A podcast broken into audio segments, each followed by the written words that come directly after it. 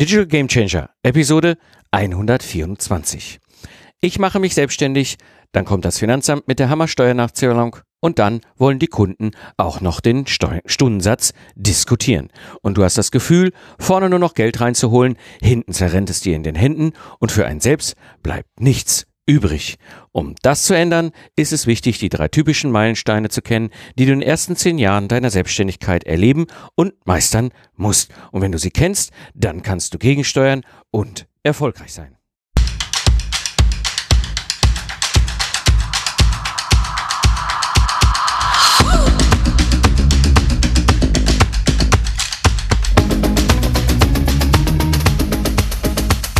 Und herzlich willkommen beim Digital Game Changer, der Podcast für Freiberufler und selbstständige Berater, die das Ziel haben, finanzielle Freiheit zu erreichen.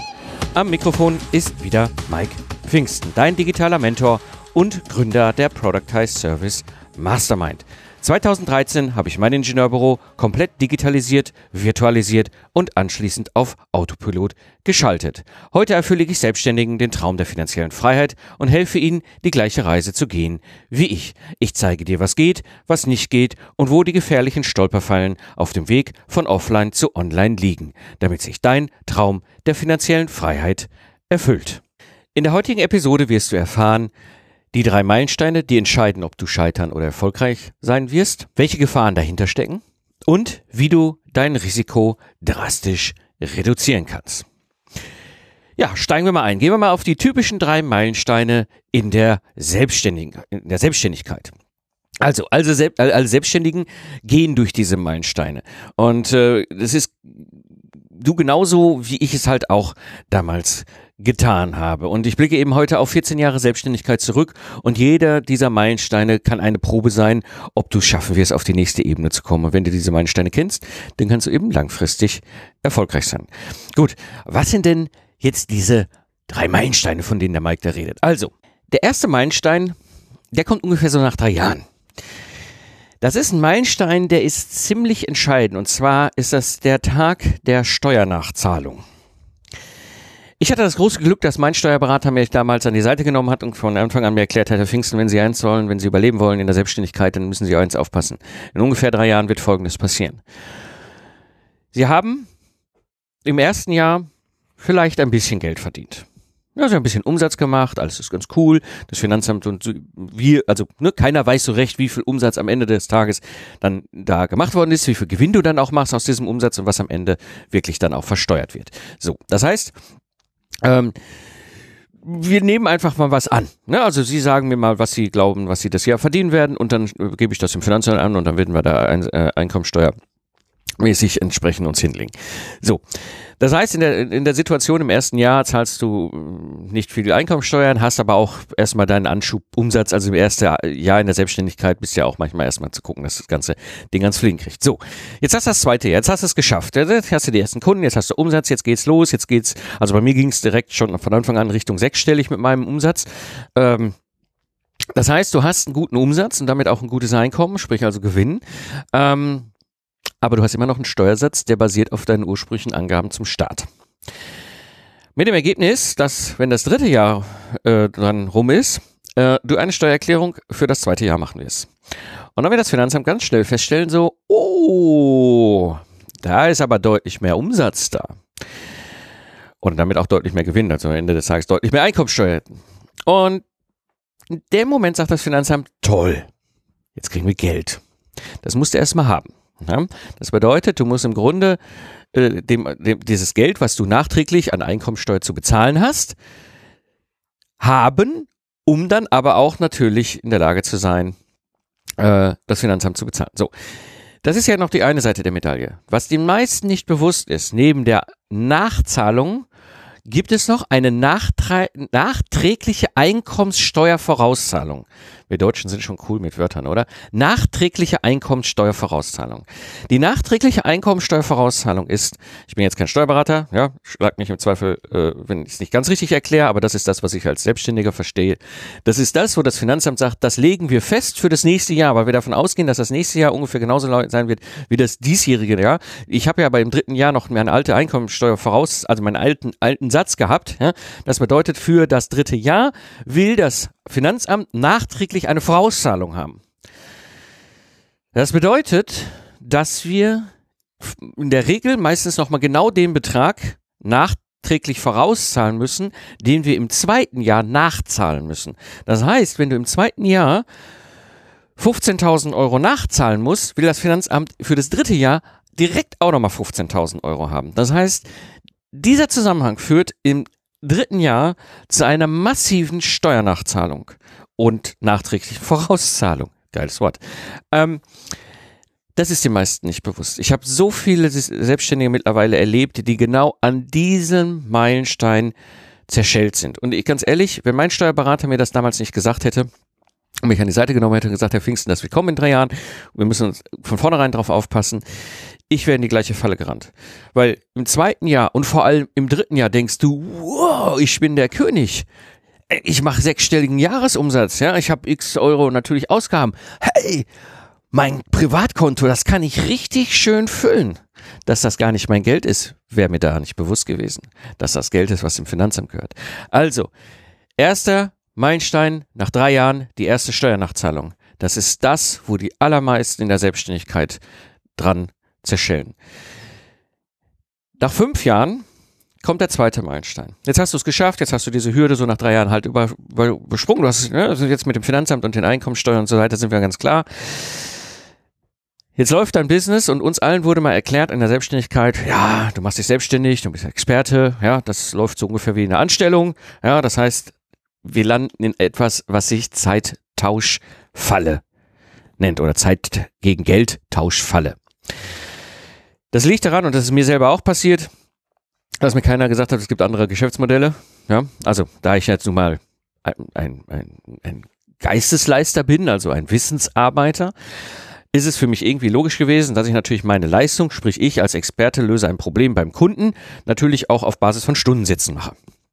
Und auf Basis von Stundensätzen bedeutet das automatisch, dass ich eben hingehe und mein ähm, Steuersatz, ja, ich sag mal, äh, mein, mein Stundensatz, jetzt wird schon wieder mein Steuern, also mein Stundensatz eben entsprechend auf dieser Basis auch angebe. Führt natürlich zum Wahnsinn, habe ich in mehreren Episoden auch hier im Podcast schon mehrmals angesprochen, ist eine ganz, ganz blöde Geschichte. Ich komme in diesem, in dieser, wenn ich in dieser Falle stecke, bin ich in einem richtigen Hamsterrad. Dieses Hamsterrad ist im Grunde, ich brauche Stunden, die ich schreiben kann damit ich Umsatz machen kann.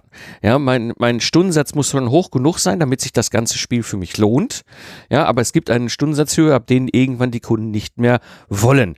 Ja, das gibt verschiedene Gründe. Damals bei mir in der Automobilentwicklung, wo ich noch dort unterwegs war, war es einfach so, der Einkauf hat gesagt, alles was äh, über 100 Euro ist, bestellen wir per se nicht. ist natürlich ganz lustig, wenn ich als Troubleshooter einen dreistelligen Stundensatz hatte. Ne? Profi-Feuerwehrmann steht vor der Tür, sagt, ja, da wollen wir mal ein bisschen mehr als 100 Euro Stundensatz haben ja, geht die Diskussionierei los. Ja, das ist, und, und, und auch selbst wenn sie das nicht haben im Einkauf, für die Kunden ist es schwierig, weil sie natürlich den, den Stundensatz für den, für den, für den Freiberufler, für die Freiberuflerin natürlich auch messen an dem, an dem, was zahlen sie eigentlich Stunden, an, an, an, pro Stunde für ihre Angestellten Top-Führungskräfte oder Top Mitarbeiter.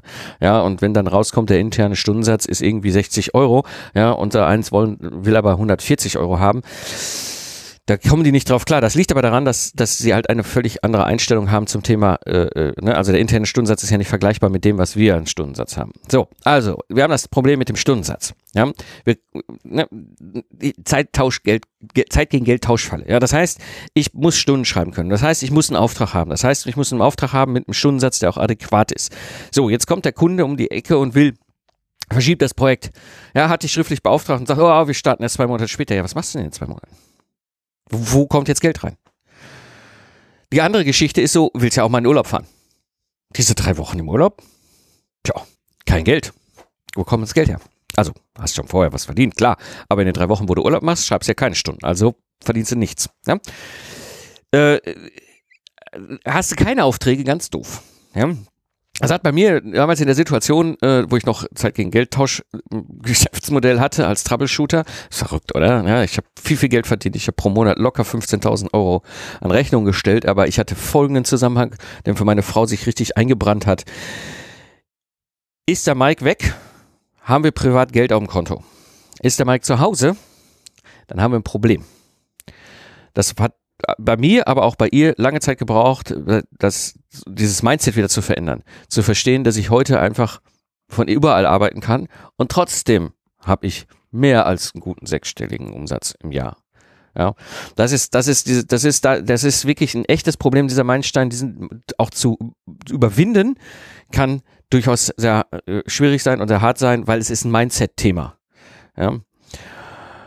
Und dann, meiner Erfahrung nach, wenn du nach fünf Jahren diesen Zeit gegen Geld Falle Meilenstein überwunden hast, kommt so ungefähr nach sieben, acht Jahren circa, war bei mir auf jeden Fall ziemlich genau das Muster. Du hast einen Bauchladen mit total individuellen Dienstleistungsangeboten. Hups, was ist denn da passiert? wie das bei mir so war. Ne? Also man fängt dann an und man ist dann erstmal so unterwegs, ja, ach ja, Troubleshooter, das ist ja ganz schön, kannst du das Projekt retten? Ja, kann ich, was rettest du das Projekt? Und dann drei, vier Jahre später bist du fertig mit Projekt retten, dann rettest du das nächste Projekt und dann mehr und mehr wirst du halt auch, war bei mir so, in der Szene halt rumgereicht, so dass der Troubleshooter, der kann ein Projekt retten, haben die ganzen Entwicklungsleiter in der Automobilentwicklung gesagt, ja, toll, äh, ich, also ne, die haben sich meistens abends irgendwo auf Konferenzen getroffen, ja, und der Dr. Müller und Dr. Meyer waren halt Entwicklungsleiter und ähm, und der, der, der Müller hat dem Meier halt bei mir erzählt, so, ah, mein Projekt, das ist ganz schlecht, das läuft so schief, wir haben das Budget verbrannt und wir müssen eigentlich noch. Und sagt der Müller, ja, ja, da gibt's den Pfingsten, der kann das Projekt retten. So lief mein Geschäft. Das heißt, mit der Zeit wirst du in der Szene auch bekannt. Ja, ich, es gab nicht so viele, es gibt, glaube ich, heute immer noch nicht so viele Troubleshooter im Projektmanagement, vor allem die spezialisiert sind auf komplexe Projekte mit Millionenbudgets. Ähm, dann kommt aber, was passiert automatisch, wenn du gut bist erstmal in deinem Thema natürlich die Kunden auf dich zu mit allen möglichen anderen Sachen. Ja, kannst du nicht noch einen Workshop halten und ja, kannst du nicht noch ein Training halten und ja, kannst du nicht noch ein Lastenheft schreiben und ja, kannst du nicht noch ein Architekturreview machen und ja, kannst du nicht noch dies und ja, kannst du nicht noch das und, und natürlich sagen wir ja. Natürlich sagen wir ja, ist Umsatz. Hallo, den will ich haben. Ja, ist Umsatz. Hallo, ja, Wenn ich Nein sage, verliere ich da 20.000 Euro Umsatz. Den mir mein Kunde ja, also der, der kommt ja zu mir hin, weil er glaubt, dass ich ja der Experte bin, auch noch zu Trainings im Bereich Softwarearchitektur. So.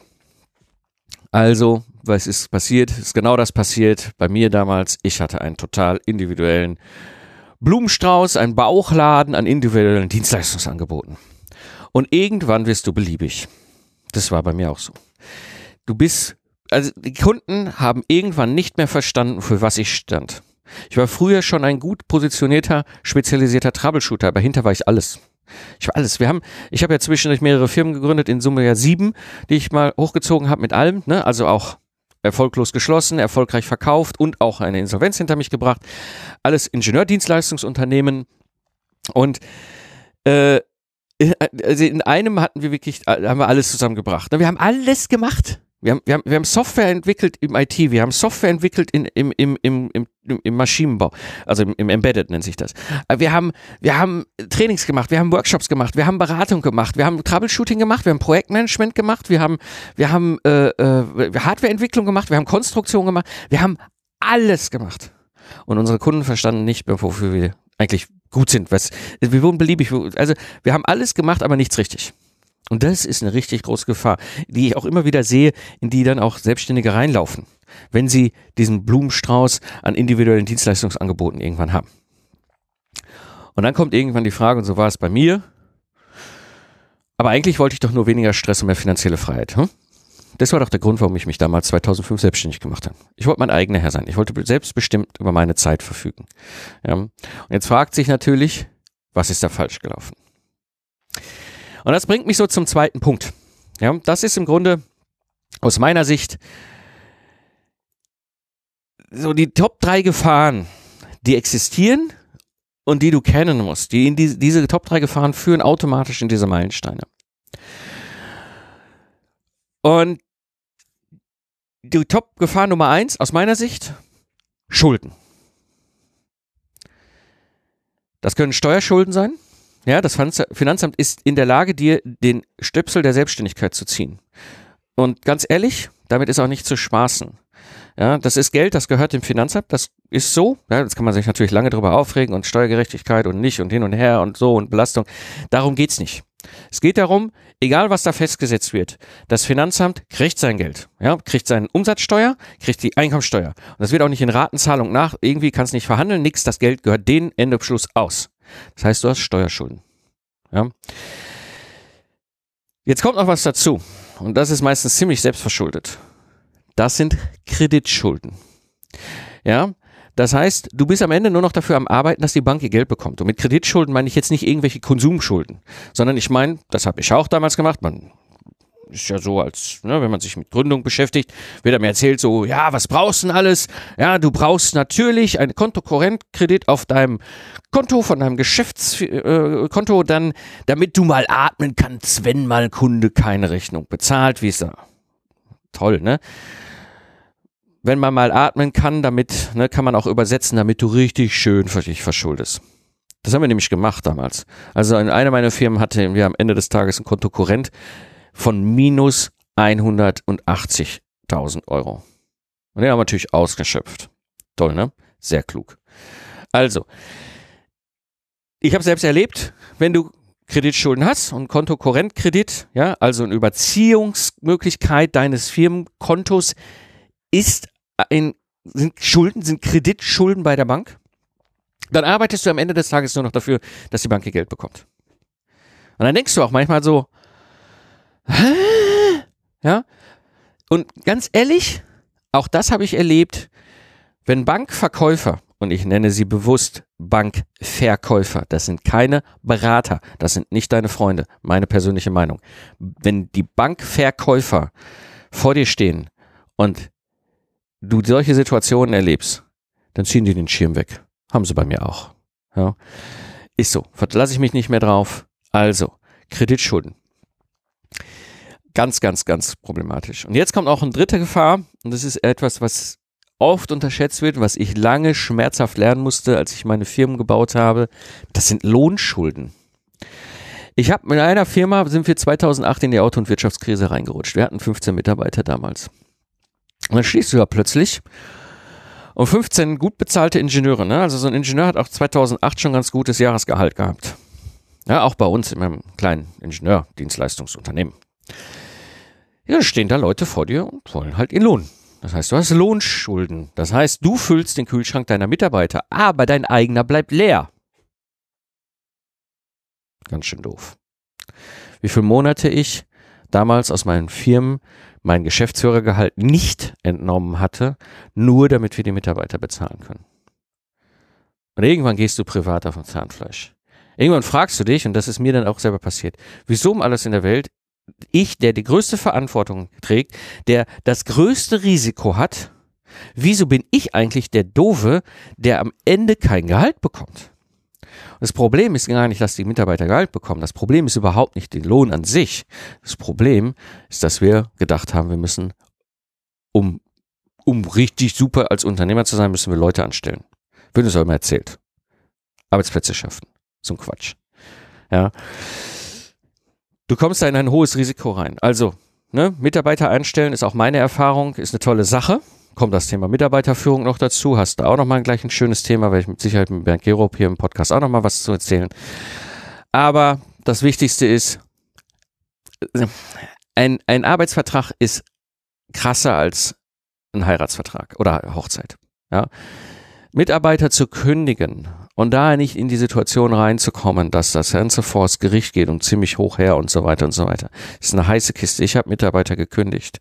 Ich habe das alles erlebt. Ich weiß, was das für ein emotionaler, was das für ein strategisch-taktischer Wahnsinn ist, durch den du da gehst. Ja, weil wir haben keine Personalabteilung, wo man sagt, so hier, Herr Müller, kündigen Sie mal den Schmitz. Ja, nee, da gehst du selber hin, bist der Chef. Gehst zu deinem Frank, Michael, Klaus, wie auch immer dein Mitarbeiter heißt, und sagst, hör mal, Klaus, tut mir leid, du musst gehen. Ja, meistens so formulierst du es schon nicht. Ja. So, das heißt, du taktierst tierisch rum. Ja, du musst natürlich diese emotionale Situation überwinden, aber du musst natürlich auch so taktieren, dass der Mitarbeiter nicht auf die Idee kommt, äh, anzufangen, gegen dich zu klagen. Weil sobald der auf den, auf den schmalen Grad kommt und gegen dich anfängt zu schießen, hast du nicht nur ein, ein finanzielles Problem, du hast ein zeitliches Problem. Jede, jede Gerichtsverhandlung führt automatisch in, in die Situation, dass dir Energie abgesaugt wird, dass dir Zeit fehlt für das Eigentliche. Ja, das heißt, ich musste, habe immer auch gleichzeitig mit den Kündigungen so taktiert, dass ich, ne, dass der Mitarbeiter geht, ich aber möglichst wenig Schaden auf meiner Seite habe. Ein Wahnsinn. Aber Ganz wichtig. Im Ergebnis bei allen drei Sachen, Schulden, ne? Steuerschulden, Kreditschulden, Lohnschulden, du bist am Ende nur noch Passagier in deinem eigenen Laden. Gefahr Nummer eins, Schulden. Gefahr Nummer zwei, die Zeittauschfalle. Ja? Die Zeittauschfalle ist echt eine Gefahr. Und zwar, ich habe jetzt letztens den neuen schönen Begriff Stundensklave hier von einer Hörerin äh, gelernt. Stundensklave. Verrückt, ja. So, Stundensklave. Das heißt, dein Kunde bestellt deine Dienstleistung und diskutiert noch über einen Stundensatz. Das ist etwas, was ich als Troubleshooter nie verstanden habe. Ja, da kommt ein Entwicklungsleiter aus der Industrie, also ein Top-Führungskraft im, im, mittleren Management, kommt auf mich zu und sagt, Herr Pfingsten, Herr Pfingsten, Herr Pfingsten, unser Millionenprojekt da hinten, da, das brennt. So, dann kommst du als top spezialisierter Feuerwehrmann angerauscht, ja, mit deiner Ausrüstung, stehst vorne vor der Firma auf der Straße, siehst im Hintergrund oft, die Flammen schlagen durchs Dach. 20. Stock, schlagen durchs Dach und vor dir steht ein Einkäufer und sagt, Herr Pfingsten, also 180 Euro die Stunde zahlen wir Ihnen nicht. Also, also, also alles, was über 100 ist, sowieso nicht. Und außerdem, wieso sollen wir überhaupt den Auftrag geben? Ja, und das ist so verrückte Situation. Da stehst du da als hochspezialisierter Feuerwehrmann vor einem brennenden Haus und vor dir will jemand darüber diskutieren, was die Feuerwehr kostet. Hab ich alles erlebt. Alles erlebt. Das ist völlig verrückt. Ja. So, jetzt kommt auch noch eine zweite Sache dazu. Ja, das ist, das ist, das ist eine unterschwellige Gefahr. Das ist etwas, was ich damals nie wahrgenommen habe. Ja, und das ist mir lange, lange Zeit, äh, das ist mir erst bewusst geworden, als ich mein ganzen Business auf Productized und Festpreis umgebaut habe. Die Gefahr ist, jetzt bin ich ja in meinem Bereich der Beste, also der Schnellste. Also gut, ich kann mein Handwerk. Ja, ich kann die Lösung auf einem Top-Level liefern, super schnell. Was heißt das eigentlich? Ich kann weniger Stunden ab abrechnen. Hm, ich Mist, ich schneide mir ja mein eigenes Fleisch. Ja, weil ich gut bin, weil ich besser bin als alle anderen. Bedeutet das, dass ich weniger Stunden brauche, um das Ergebnis zu liefern? Das bedeutet aber, dass ich weniger Stunden abrechnen kann. Das heißt, der blöde Hansel, ja, dieser, ich habe ein paar selbstständige freiberufliche Ingenieure erlebt in meinem Leben, in meinen Projekten, ja, die den ganzen Tag versuchen, sich da den allerwertesten Platz zu sitzen. Ganz ehrlich, ich hätte jetzt am liebsten noch ganz andere Begriffe genutzt. Ich habe die Leute alle erlebt. Das sind selbst, also Freiberufler, das ist völlig verrückt. Freiberufler, die, die, die sind so, so wie Projektnomaden. Ja, ich habe einen gehabt, der kam, war damals in einem meiner Projekte und der war für ein Thema ne, zuständig. Und ich, also ich habe schon nach, nach zwei Wochen festgestellt, so, sag mal, kommt da auch mal irgendwann ein Output raus oder sitzt der den ganzen Tag nur rum und schlürft Kaffee? Ja, mit dem Ergebnis, dass am Ende des Tages nach drei Monaten seine Verlängerung nicht mehr erfolgt ist. Und er hat echt drei Monate nichts gemacht, aber schön abgerechnet. Drei Monate lang 15.000 Euro abgerechnet, Stunden geschrieben, nur rumgesessen. Kein Ergebnis geliefert. Den habe ich in zwei anderen Projekten über die Zeit als Troubleshooter immer wieder erlebt. Ich bin sofort rein, habe gesagt, der raus. So, das hab, aber genau das ist das Problem. Du bist als Experte, als Expertin, als Selbstständige, als Freiberufler super super gut in deinem Handwerk, super schnell, super hohe Qualität. Dadurch, dass du aber stundenbasiertes abrechnest, kannst du nicht so viel abrechnen wie der Knilch, der da die ganze Zeit sich den allerwertesten Platz sitzt. Jeden Tag schön acht Stunden im Projekt sitzt. Nichts liefert. Du aber nach zwei Stunden eigentlich das Ergebnis fertig hast. Der macht den, den besseren Schnitt. Also auch das ist so etwas, das ist eine Gefahr gerade bei diesem Zeittauschfalle. Ja, und es führt am Ende auch wirklich dann in dieses Hamsterrad. Ja, wenn du keinen Auftrag hast, ja, dann wie was willst du dann abrechnen? Ja, dann, rennst du wie doof hinter Aufträgen her. Ja, weil kein Auftrag gleich kein Geld. Die andere Situation, die ich auch hatte bei dem zeitigen Geldtauschen, ich war jetzt nun mal ein gut bezahlter Troubleshooter. Es ist ja nicht so, dass ich nicht wenig Geld verdient habe. Ne? Also 15.000 Euro monatliche Rechnung war für mich völlig normal. Ich erzeuge aber so einen Wahnsinn an Reiseaufwand, ein, so ein Wahnsinn an, an, an, an Kosten, dass das am Ende für mich eine schwarze Null war. Das Troubleshooting war unwirtschaftlich. Das hat mir Spaß gemacht. Ich habe über zehn Jahre wahnsinnig viel gelernt. Ja, also es ist als, ich war als Geselle auf der Walz und habe wirklich, ich habe hinter den Vorhang geguckt, jenseits von Gut und Böse in den Projekten und gewirkt. Ja, also diese, das ist ja, wenn ein Projekt brennt, wenn du im Troubleshooting bist, ist es wirklich von jenseits von Gut und Böse. Ja, das heißt, ich habe locker die 80 Stunden Woche gehabt. Locker, wahrscheinlich mehr. Ja, in den Projekten plus Reisezeit und so weiter. Ich weiß, ich bin montags morgens hier ins Auto gestiegen oder in ICE gestiegen irgendwo hingedüst in die Republik und bin irgendwann freitags nachmittags völlig fertig hier wieder in Köln aus, rausgefallen. Ja, und dann kam am Wochenende, Kinder waren klein. Ja, was machst du denn da? Ausschlafen. Ist platt. Ja. Und was mich am meisten angenervt hat an dieser, an dieser Geschichte war eben diese ganze unbezahlte Reisezeit in den Staus. Dann sitzt du da im Auto stundenlang in irgendwelchen bescheuerten Staus, nur weil du gerade für eine Stunde da ein Meeting hast. Was da für Lebenszeit draufgeht. Völlig Wahnsinn. So, also, Gefahr Nummer zwei, Zeittauschfalle. Gut. Kommen wir mal Gefahr, zu Gefahr Nummer drei. Ja, das heißt, dieser Bauchladen mit den individuellen Dienstleistungsangeboten. Ja, wie ich schon sagte, du kannst alles, aber nichts richtig. Ja. Das bedeutet aber automatisch auch, du fängst an, dich zu verzetteln. Du wirst auch nicht mehr der oder die Expertin. Du wirst nicht mehr der beste Problemlöser, die beste Problemlöserin. Nein. Ja, du verzettelst dich hier, verzettelst dich da, und dann machst du mal für diesen Kunden das und dann für diesen Kunden das. Und dann habe ich alles gemacht. Ja? Alles war genau so, mein Muster. So habe ich es früher gemacht. Ja. So, und dann kommt das Ganze, wenn du da anfängst, dann kommt dann irgendwann das ganze Thema mit den Preisen. Warum soll ich denn dir noch viel Geld bezahlen, wenn du beliebig bist? Ja? Ich war ja dann hinterher der Wald- und Wieseningenieur, der alles macht. Ja gut, Systemingenieur, ja gut, kommt aus dem Projektmanagement, aber macht ja alles. Ja? Warum, warum sollen Leute mir viel Geld zahlen für ein Training? Der ist ja gar kein Profitrainer. Also, er hat zwar eine Ausbildung zum Trainer, Head Trainer, Trains Trainer, alles habe ich alles gehabt. Aber warum?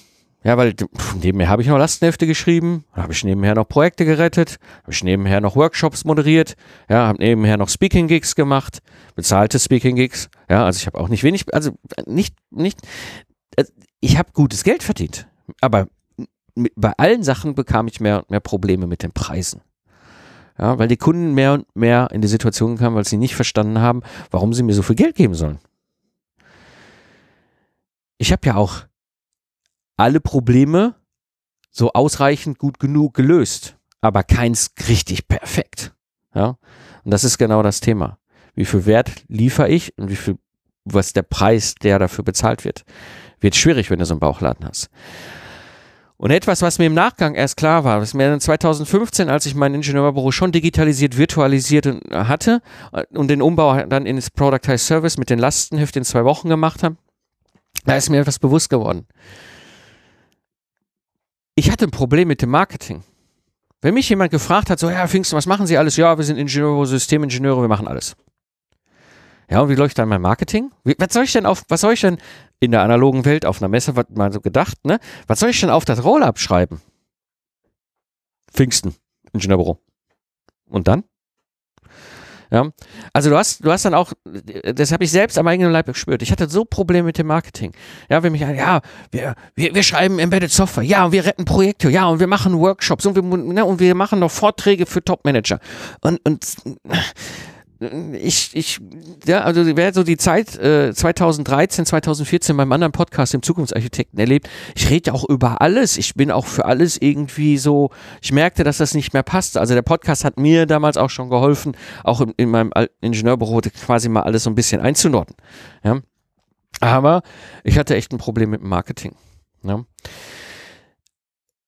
Gut, das ist so aus meiner Sicht Gefahr Nummer drei, Bauchladen mit individuellen Dienstleistungsangeboten. Ja, das heißt, wenn wir jetzt eben diese Gefahren haben, ne, Schulden, Zeittauschfalle und dieser Bauchladen mit den individuellen Dienstleistungsangeboten, komme ich zum nächsten Thema. Wie kannst du dieses Risiko eigentlich drastisch reduzieren? Ja, wie kannst du hingehen und sagen, was, oder was kann ich tun, um dieses Risiko zu reduzieren? Das erste, mein Tipp Nummer eins, das ist der wichtigste Tipp, den würde ich am liebsten dem Mike in 2015 aber sowas von auf die Stirn tätowieren. Keine Schulden bei niemanden. Ich wusste es damals nicht. Mich haben die Schulden fast gekillt. Ja, und Schulden können dich killen. Du bist in, du bist in den Händen von anderen. Ja, ich habe dazu eine eigene Episode hier im Podcast. Episode 115, warum Schulden tödlich sind. Das ist eine Episode aus 2018 wo ich eben äh, zu dem Thema Schulden noch mal im Detail was erzähle. Aber ganz wichtig, ne, Kontokorrent bei der Bank sind Schulden. Ja, habe ich damals nicht gewusst. Sind Schulden. Ich habe heute keinen Kontokorrent mehr bei der Bank. Ich werde den Wahnsinn mir nicht antun. Leasing eines dicken Firmenwagens. Auch so ein beliebtes Ding. ja, jetzt bin ich doch selbstständig und jetzt habe ich doch hier guten Umsatz, ja, und jetzt ist natürlich klar, jetzt kommt dann irgendwo ein Premium-Anbieter und sagt so, hey, wir machen Ihnen ein super gutes Leasing-Angebot, ja, hier zahlen Sie mm, Geld pro Monat und dann haben Sie da ein, ein schönes Premium-Auto vor der Tür stehen, nicht nur vom Büro, sondern auch privat. Das sind Schulden. Auch Leasing sind Schulden, Verpflichtungen. Das gleiche gilt für Mitarbeiter anstellen. Überlegt euch dreimal, ob ihr Mitarbeiter anstellt. Ja, das ist ein, ein, also Mitarbeiter anstellen ist einfach, Mitarbeiter loswerden ist schwer. Und das ist meiner Sicht gerade mit den Lohnschulden und was sich daraus halt entwickelt, pff, ganz schwierig. Noch so ein Thema, private Mittel vorschießen. Ja, also, hütet euch davor, private Mittel vorzuschießen. Das mag vielleicht in der Startphase bei der Gründung durchaus strategisch ein, ein Weg sein. Ich sage nicht, dass es der beste ist, aber es ist möglicherweise strategisch ein Weg. Wenn du aber auf der Zeit, auf der Strecke nach Jahren plötzlich in die Situation kommst, dass du denkst, oh Mist, ich muss äh, Schulden, äh, ich muss halt äh, äh, aus privaten Mitteln vorschießen, ja, da habe ich was gelernt. Dann schmeißt du gutes Geld schlechten hinterher. Oder mit anderen Worten, dann ist wahrscheinlich dein Geschäftsmodell kaputt. Ja? Also, da gehst du auch in eine Schuld, ja, in eine Verpflichtung, auch wenn es dein eigenes Geld ist. Ja, und dann eben auch nochmal kein eigenes Gehalt entnehmen, ist im Grunde das gleiche im Grün. Ja, also ganz wichtig aus meiner Sicht, Tipp Nummer eins, um das Risiko zu reduzieren.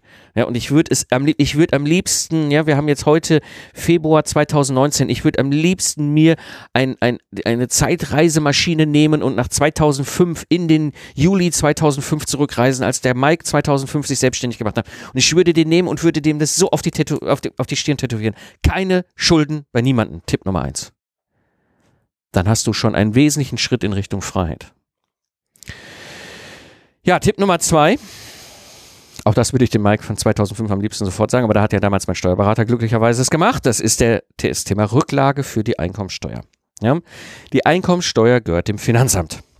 Ja, das heißt, du hast einfach die Gefahr dieser rückwirkenden Einkommensteuervorauszahlung oder nachträglichen Einkommensteuervorauszahlung, dieses super coole Wort. Ja, das heißt, wir haben die Nachzahlung, die Vorauszahlung des letzten Jahres und die Vorauszahlung für dieses Jahr.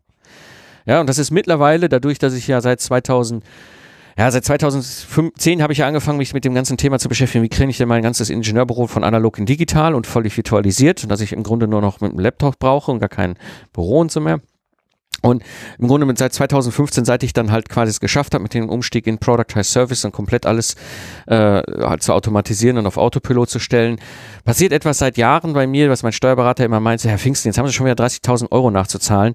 Was machen Sie eigentlich mit dem Internet? Ja? Also da habe ich mich drauf eingestellt. Das bedeutet, sobald eine Rechnung bezahlt wird, ja, lege ich von diesem Geld, was reinkommt, auf mein Geschäftskonto einen Anteil direkt an die Seite für die Einkommensteuer. Ja? Und zwar nicht nur einfach auf die Seite gedanklich, sondern ich schiebe das wirklich auf ein anderes Konto. Ich schiebe das so weit weg auf ein anderes Konto, dass es aus den Augen ist, aus dem Sinn. Ich habe Zufall oder aus Versehen, man kann es beide Richtungen interpretieren, meine Tanz sogar verpennt. Ich komme nicht mehr an dieses Geld ran. Dieses Geld liegt auf diesem Konto, von diesem Konto bucht das Finanzamt ab. Das heißt, alles, was ich an Geld dahin schiebe, komme ich quasi nicht mehr ran. Und das ist gut so. Das ist sehr gut so.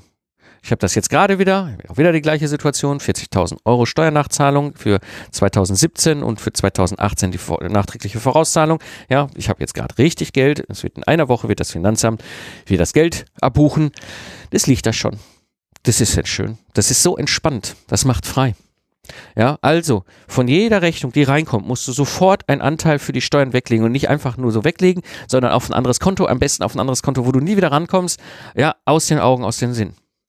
Und wie viel Geld du an die Seite legen sollst, das kann dir dein Steuerberater sagen. Ja, der kann dir die genaue Prozentzahl sagen. Und wenn du es nicht weißt, ich habe die Empfehlung, und das funktioniert eigentlich auch immer ganz gut, 18 Prozent vom Nettobetrag deiner Rechnung. Also wenn du 10.000 Euro Rechnung netto reinbekommst, legst du 18 Prozent, also in diesem Fall 1.800 Euro, auf das andere Konto. Der Effekt ist, du kannst es gar nicht mehr ausgeben. Also ist es da, wenn das Finanzamt kommt. Ja.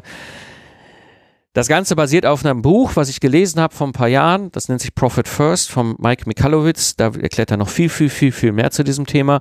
Aber der entscheidende Tipp, den ich dir mitgebe, ist sofort eine Rücklage bilden von der Einkommensteuer egal was an Geld reinkommt. Und von diesem Konto, was das, wo du es hinschiebst, kann das, äh, kann das Finanzamt sein, seine quartalsmäßige Einkommensteuervorauszahlung abbuchen. Von dem Konto kannst du die Nachzahlung für die Einkommensteuer äh, abbuchen. Von dem Konto kann es die nachträgliche Einkommensteuervorauszahlung abbuchen. So, aber das ist auch das, das Schöne, der nette kleine Nebeneffekt. Auch das habe ich gelernt in meiner Zeit. Das ist das einzige Konto, wo das Finanzamt Zugriff drauf hat, wo die abbuchen können. Und im Konto passiert nichts, außer da wird Steuereuros hin und her.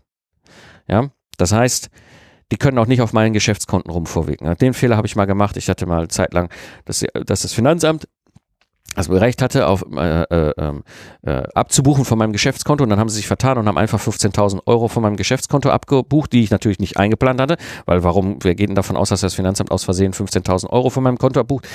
Da hatte ich ein paar Wochen echt ein Thema, bis ich das Geld vom Finanzamt wieder zurückkomme, was ja gar nicht ihnen gehörte. Aber das Geld ist erstmal weg. So, das ist ein eigenes Konto, ja, das ist da hinten, ganz weit weg, auf der anderen Seite vom Rhein, äh, ganz drüben. So, und da schiebst Geld hin, du kannst Finanzamt drauf rumverwirken, wie es will. Kein Problem mehr. Freiheit, das ist Freiheit. Also mein Tipp, Rücklage für die Einkommensteuer und das Buch Profit First. So, und jetzt komme ich zum Tipp Nummer drei. Tipp Nummer drei aus meiner Sicht. Eine super, super spitze Nischenpositionierung. Es gibt ein Sprichwort in den USA.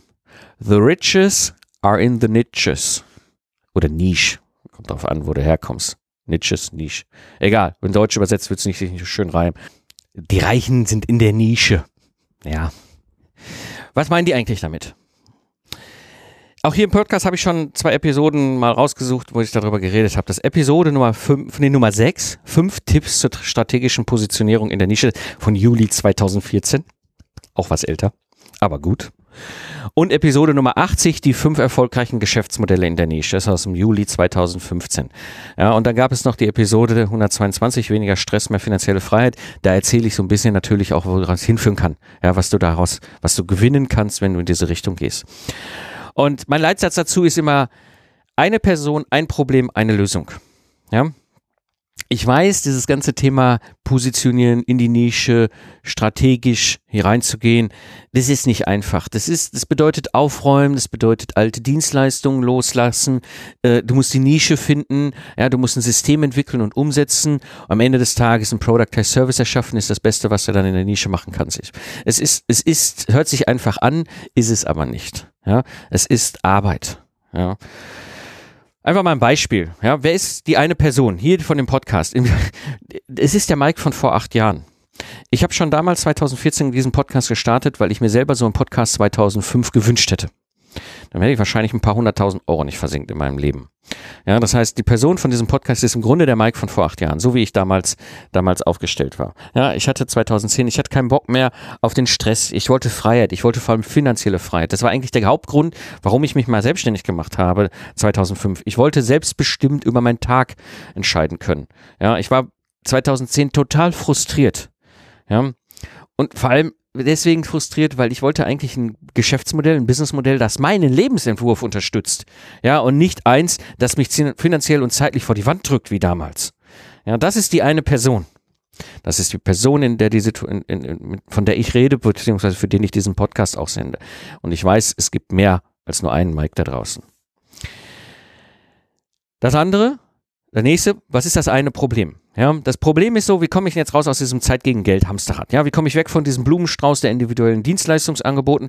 Die Frage, die ich mir damals 2010 natürlich auch gestellt habe, wie komme ich mit meiner Ingenieurdienstleistung eigentlich von offline zu online? Ja, wie kann ich das Ganze übers Netz abwickeln? Ja.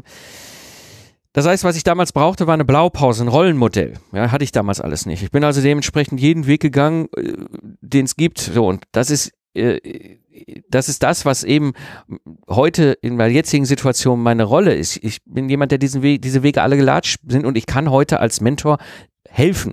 Ja, das heißt, ich weiß, was funktioniert, ich weiß, was nicht funktioniert. Vor allem, ich weiß eben, wo die ganzen Stolpersteine liegen. Gerade wenn du ein, ein bestehendes analoges Geschäftsmodell eben von offline in online, also in ein digitales Geschäftsmodell umbauen willst.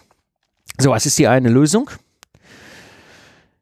Ich habe damals für mich selber ein fünfstufiges Programm ursprünglich entwickelt. Das ist im Grunde durch den Burkhard Benzmann, bei dem ich sehr dankbar bin, dann geschärft worden, aber ich hatte es vorher schon. Ja, reduzieren, also sprich mit dem doppelhändigen Breitschwert durch die ganzen individuellen Dienstleistungsangebote gehen, gnadenlos rausnehmen. Fokussieren, wirklich zu sagen, was ist denn die eine Person und das eine Problem, was ich löse, was ich am allerbesten löse. Dann das ganze Thema systematisieren. Ich baue ein System, das heißt meine Dienstleistung standardisieren. Ja, Im Grunde, ich rede auch immer gerne davon, sein, ein Sternekochrezept zu entwickeln.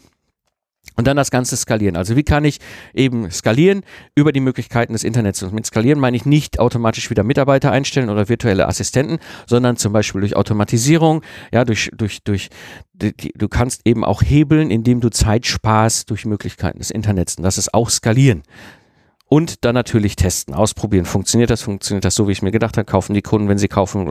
Ist die Abwicklung des, der Dienstleistung? Funktioniert das alles übers Internet? Ja, viele kleine Schritte. Aber es ist quasi diese, diese, diese Lösung, dieses fünfstufige Programm, was ich heute mache mit meinen Mentees, ist quasi ein Meta-Productized Service, bei dem am Ende ein Productized Service rauskommt. Und es ist immer das gleiche Sternekochrezept. Nur die Variante ist ein bisschen abhängig von den Mentees. Ja, das heißt beispielsweise die erste Variante, das ist der digitale Rütteltest. Ja, das ist ein Workshop-Tag bei mir in der alten Wache. Ja, das ist im Grunde äh, reduzieren und fokussieren. Ja, das Ziel ist wirklich mal aufräumen mit diesem ganzen Bauchladen der individuellen Dienstleistungsangebote. Ich helfe dabei einfach auch sich zu entscheiden und loszulassen. Ja, und mein Menti bekommt Klarheit und Sicherheit, welche Dienstleistung er digital überhaupt digitalisieren will.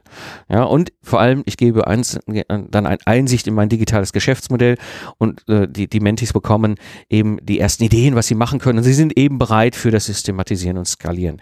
Ja, das ist die eine Variante. Das ist quasi wirklich reduzieren und fokussieren. Der digitale Rütteltest.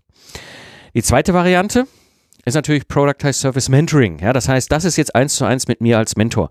Äh, zwei Tage Workshop, erster Tag reduzieren, fokussieren, zweiter Tag systematisieren, skalieren und anschließend drei Monate Begleitung als virtueller Mentor bei der Umsetzung. Sprich, alle zwei Wochen ein Call, ja, kommst mit den Themen bei mir äh, vorbei, mit den Fragen, die sich natürlich alle bei der Implementierung ergeben, was, damit das direkt von Anfang an sitzt. Also, mein Menti entwickelt eben seinen Productized Service mit meiner 1 zu 1 Unterstützung und ich gebe halt eben tiefe Einblick auch in mein digitales Geschäftsmodell und sie können sich wahnsinnig viel dann auch von mir abschauen.